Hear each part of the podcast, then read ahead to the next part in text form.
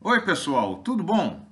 Eu sou José Carlos Pinto falando com vocês aqui no canal Falando com Ciência sobre aspectos da educação, da ciência e da pesquisa que se faz no Brasil.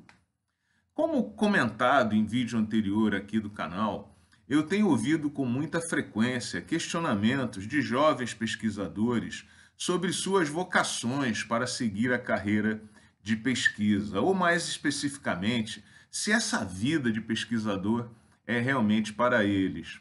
O problema que eu vejo é que, na maior parte das vezes, esses questionamentos não estão relacionados com vocação exatamente, mas sim com a difícil conjuntura por que passa o Brasil e a sociedade brasileira no momento. E é a esses jovens pesquisadores que eu dirijo as próximas palavras. Em primeiro lugar, é necessário admitir que o Brasil vive um momento muito ruim de sua história, sendo dirigido por um governo federal que é obscurantista, negacionista, não valoriza o conhecimento e, dia sim, dia também, atenta contra as áreas da cultura, da educação e da ciência. Veja que ontem mesmo foi adiada a discussão de uma proposta de emenda constitucional apoiada por esse governo federal que institui o ensino pago nas universidades públicas do Brasil. E nós vamos voltar a esse tema em futuro próximo. Mas é muito importante você, jovem pesquisador, saber que a vida e a trajetória da educação e da pesquisa no Brasil é muito oscilatória.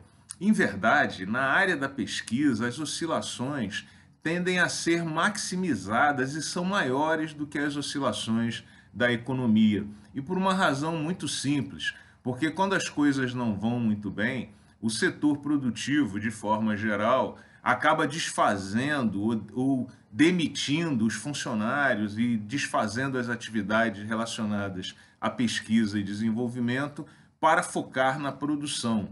Por outro lado, quando as coisas vão bem, as perspectivas são boas, essas mesmas empresas, instituições investem grandes somas no desenvolvimento de novas ideias e na renovação de produtos e serviços, e é por isso que as oscilações na área de pesquisa costumam ser muito intensas. Durante os meus 35 anos já de carreira de pesquisador, eu vi muitas dessas oscilações, mas tive o prazer de acompanhar a expansão e o crescimento da pós-graduação no Brasil, a expansão do sistema universitário e do número de universidades públicas brasileiras e vi também o crescimento da ciência nacional. Portanto, eu posso definitivamente afirmar que a derivada líquida global é positiva.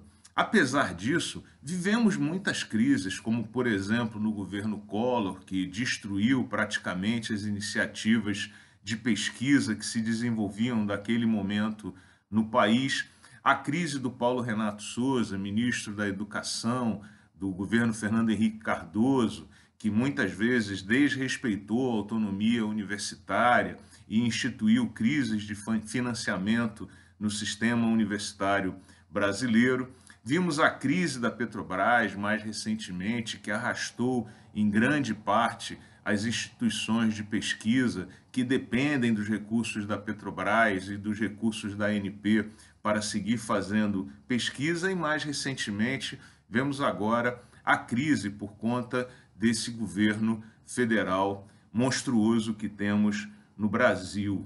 Mas, como eu disse, essas oscilações vão passar Tenha calma, isso vai passar, talvez já a partir de outubro, e certamente nós viveremos um outro momento em que voltaremos a falar de crescimento da pesquisa e do conhecimento no país, porque é absolutamente inevitável. O Brasil tem muitas carências nessa área, temos poucas pessoas formadas, faltam profissionais bem preparados no Brasil e faltam pesquisadores no país. E se as empresas brasileiras pretendem de fato participar do mercado global, elas precisarão também acompanhar o crescimento na área de ciência e tecnologia. Então, nós vamos voltar a avançar de novo. A questão fundamental que se coloca é que nós temos que sobreviver e viver durante esse período. E você que vive de bolsa agora, de doutorado, sabe que o congelamento há nove anos das bolsas de pesquisa erodiu a capacidade de compra dessas bolsas. Em parte é plano desse governo federal que isso aconteça para reduzir o número de interessados, o número de bolsistas e a atividade da pós-graduação no Brasil. Mas se é seu sonho e você pode resistir, resista Envolva-se com atividades de projeto, converse com o seu orientador e o coordenador do seu curso, dê aulas na universidade em que você estuda ou em outras é, que, em que você possa eventualmente trabalhar. Se você é estudante de doutorado, inclusive essa, essa atividade é valorizada pela CAPES e vai valorizar também o seu currículo no caso de você fazer um concurso. Se você está terminando o doutorado, procure uma bolsa de pós-doutorado. Novamente, converse com as pessoas ao seu redor. Pense em passar um tempo no exterior. Há abundância de bolsas oferecidas fora do país para estudantes de diferentes nacionalidades na Europa e nos Estados Unidos. Acompanhe, dê um tempo. Ou então, de novo, engaje-se em atividades de projeto ou de aulas para enriquecer o seu currículo e se preparar melhor para quando o momento melhorar.